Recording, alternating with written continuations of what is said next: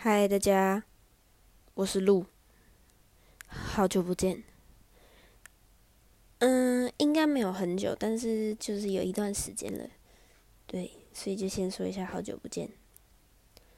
嗯，我这次录音可能会有点小声，或是有点小杂音，因为我在我们家的某一个角落，就是我怕会有人突然闯进来，或者有人突然讲话之类的，所以先跟大家说声。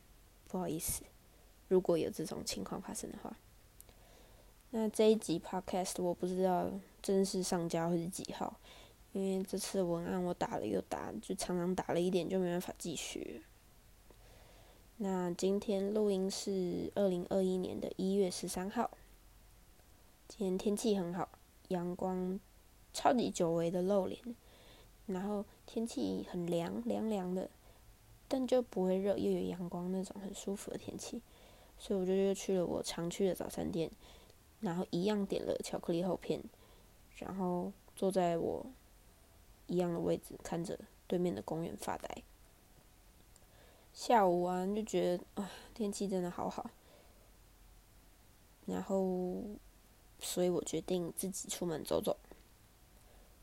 我是那种想好突然就出发冲动。加计划牌，就是我脑子里一定要先规划好要干嘛，我等下的路线，我等下要做什么。但是，但是不是会出门就需要一个冲动？不然平常我就是窝在房间角落，不要开灯最好，越暗越好，或是开一盏小灯，就是看书啊，或发呆，或是把自己藏在被子里之类的，就这样。可是，也许是舍不得今天这样子很难得的好天气。或是也许想要再逼自己去接触人群，反正我就出发了。我先去逛了我很喜欢逛也很爱买的文具店，我很喜欢买文具，虽然明明就用不到那么多。然后再去一家咖啡厅坐着看书啊写字。我不喝咖啡，但我很爱去咖啡厅。我喜欢写字，对，反正就是做。我喜欢的事，但我今天本来打算是要坐户外的位置，因为天气很好，想吹吹风。虽然没有如愿啦，因为可能大家都想要吹吹风吧。但是今天公车都超幸运，在我面前停下来，就完全没有等那种绿的，嗯，红灯的时候我就刚好搭上去那种，还两次哦。虽然搭公车的时候出门前已经吃过药，但是搭车的时候。手心还是一直冒汗，心跳也很快，然后有好几度我都觉得不行不行，我一定得下车。但是我又有点逞强吧，等跟自己说在两站就到了，因为其实距离都不是很远，所以我也顺利的搭完公车。目前这样看来，今天应该是个好天吧？对，但在。今天之前的好几天，我又掉下去。你问我为什么，我只是我没办法告诉你，就我依然没办法告诉你。我昨天去咨商，然后咨商过程哭了，回程车上哭了，走在路上哭了，回到家哭了，睡前又哭了，就一天哭了好多次。然后就是我妈就有点看到我回家就有点。我已经先在外面先稍微平复了一下我的情绪，跟让我自己的眼睛鼻子没有那么红才回家。但是，我妈妈可能就第六感之类，就是发现我可能有哭了，她就有点见怪不怪，但又有点好奇的问说：“怎么了？”然后我就是笑着跟她说：“哦，没事啦，我又发疯了。”就是这种语气，真的就是说：“哦，没事，我又发疯了。”这种好像。没真的没怎么样一样，但其实昨天去智商的时候，刚好有提到，我总是用另外一个不是我真正想法，或是我真正想说的去回应。就像我昨天明明哭得一塌糊涂，我哭了好几次，我难过到不行。智商的过程，我心里是真的好几度问我说要不要暂停，先休息，因为我一直拉着我的衣领，就呼吸变得很急促又很困难。就是真的很难喘过气来那种。我明明很难过，我明明觉得超窒息，可是我总是会笑着笑着说：“哦，没事啊。”然后明明眼睛鼻子都红红的，啊，我还是说没事，还笑，人家说没事，最后睁眼说瞎话。不知道为什么，对我来说说出真心话好困难。我告诉我心里是说，我会这样子回应，是因为我不想要对方感到愧疚啊、自责，或是觉得不知所措、不知道要怎么办之类的。但他问我说：“那我，我说我没事的时候，我自己有好比较好受吗？”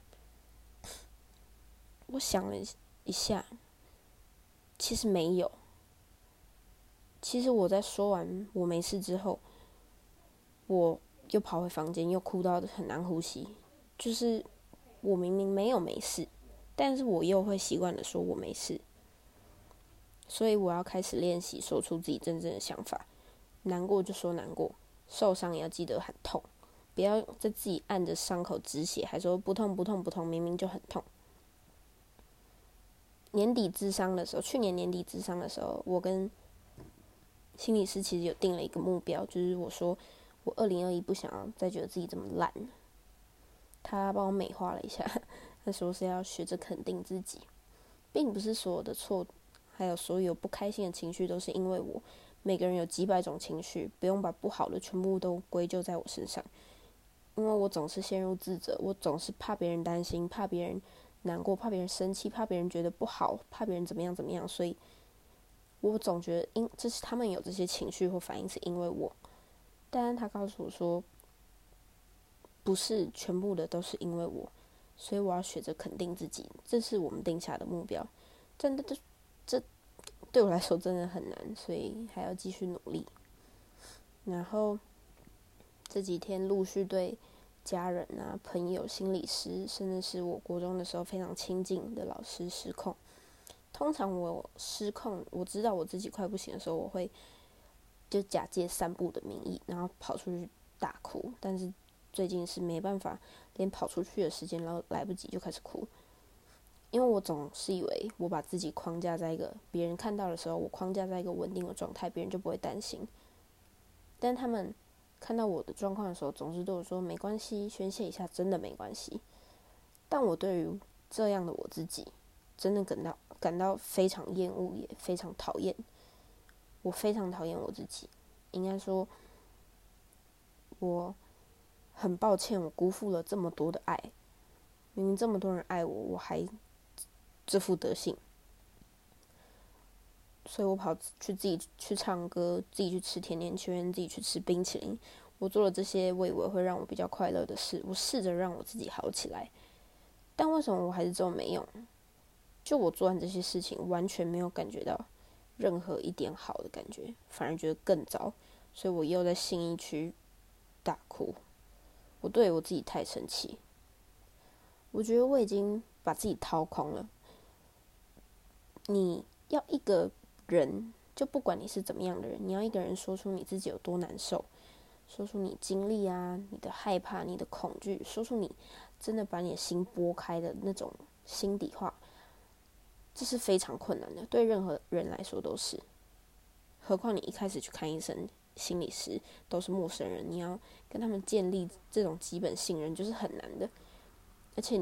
我真的时不时会感觉我心脏像被暴打好几拳，或者有人掐着我脖子。然后我明明我明明就讲了，我也哭了不知道多少次，尖叫了不知道多少次，然后就是不知所措，那种感觉是没办法回想起来会觉得非常痛苦的感觉。我鼓起勇气去看了医生，我吃药。我智商，我逼自己出门跟人接触，我甚至我不喜欢运动，我甚至运动，甚至甚至开始经营这个 podcast。不敢说百分之百，但我真的觉得我自己做了百分之九十五甚至九十九的努力。那为什么我这么努力？因为我想要好起来啊！不用痊愈也没关系，真的。我只是想要正常的生活，正常的睡觉，正常的搭车。正常的跟大家聊天交流，就是我想好起来，我比谁都想要好起来。你生病了，你感冒了，你不舒服，你一定是那个最希望自己好起来的人。我没有办法跟你解释，或是跟其他人解释说得到忧郁症是什么感觉，因为你们永远没办法体会。简单来说，就是你可能有点难以想象的无望啊、无力。应该说你不知道你活着干嘛，但通常人家听到就会开始告诉你一些大道理，或说。哦，你人生有很多意义啊，就试着要帮你找到人生意义。但其实真的完全不需要，因为在那个当下，我真的没办法接受这个讯，这些有的没的大道理，我都知道的讯息，我就是没办法接受。虽然听起来很不负责任，但是我的大脑真的没办法负荷这些东西。昨天我大哭的时候，有一位很要好，我很信任，然后。他知道我状况的老师打电话给我，然后我第一次在他面前崩溃痛哭。嗯，他是我国中老师，所以就认识应该有六七年了。然后他，我问他我以前是个怎么样的孩子，我以为会得到就是嗯活泼、开朗、调皮什么之类的，但是。因为我以为我呈现的是这个样子，我希望我是这个样子，但是他告诉我说，就看起来不是个特别快乐的孩子。哎，我听到这句话，我真的觉得，一方面觉得他有发现我其实不是，其实是需要帮忙的；一方面又觉得，哎，我怎么装的这么烂，什么之类的。总之，我就是一直哭，一直哭，一直哭。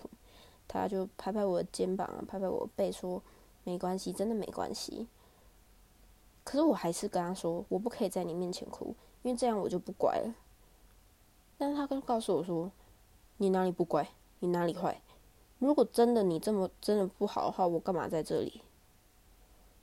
后来我跟他说：“就是我要求他给我了一个拥抱，然后他给了我一个抱抱，蛮久的，但我觉得。”非常感谢那个拥抱。他跟我说：“可以的话就早点睡，不行的话也没关系，哭也没关系。”他还说：“我这么老了，我也还是会哭啊。”对，他四十几岁也还是会哭啊。我现在哭也可以吧？对吧？我不坏吧？我这么努力想让自己好起来，我拼了命想要变好，我不我不坏吧？我要练习。肯定自己，不要归咎于所有责任都在我自己。这几天我收到一些听众朋友的关心和讯息，真的很谢谢你们。但是原谅我没有办法第一时间很冷静的回复。但是我真的接收到非常多的温暖和力量，真的。只要我还可以的状况下，这个 podcast 跟 IG 都会继续进行的，因为一定还有人需要。那我今天看书的时候，看到一句很喜欢的话，